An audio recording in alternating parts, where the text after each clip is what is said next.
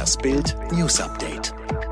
Wolfgang Clement ist tot. Er wurde 80 Jahre alt. Der frühere NRW-Ministerpräsident und Ex-Wirtschaftsminister Wolfgang Clement ist verstorben. Im Sommer war bekannt geworden, dass Clement an Lungenkrebs litt. Am frühen Sonntagmorgen ist er friedlich im Kreise seiner Familie in Bonn eingeschlafen. Schalke feuert Trainer. Schalke am Tiefpunkt. Nach 18 Sieglos-Spielen in Folge feuert der Krisenclub-Trainer David Wagner. Nach dem 0 zu 8 gegen Bayern und dem 1 zu 3 gegen Werder hatten die Bosse genug. Bild weiß. Am Morgen nach der bitteren 1 zu 3 Pleite gegen Werder Bremen tauchte Wagner gegen 9 Uhr auf dem Schalker Trainingsgelände auf. Kurz danach gab der Verein die Trennung bekannt. Eine Nachfolger will Schalke in den nächsten Tagen präsentieren.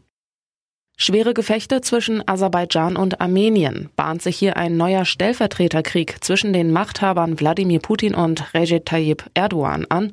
In der Konfliktregion Bergkarabach im Südkaukasus ist es zwischen den verfeindeten Ländern Aserbaidschan und Armenien zu schweren Gefechten gekommen. Jetzt droht ein offener Krieg. Beide Länder beschuldigten sich am Sonntag gegenseitig, die Kämpfe in den frühen Morgenstunden ausgelöst zu haben.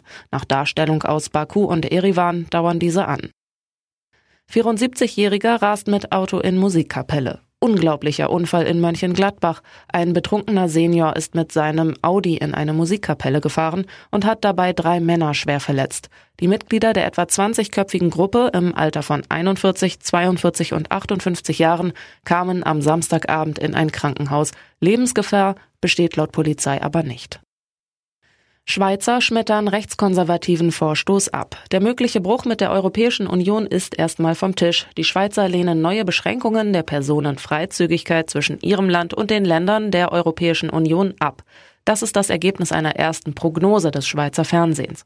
Demnach sprachen sich bei der Volksabstimmung 63 Prozent der Wähler gegen den Vorschlag der rechtskonservativen Schweizerischen Volkspartei SVP aus, den freien Personenverkehr mit der Europäischen Union zu stoppen.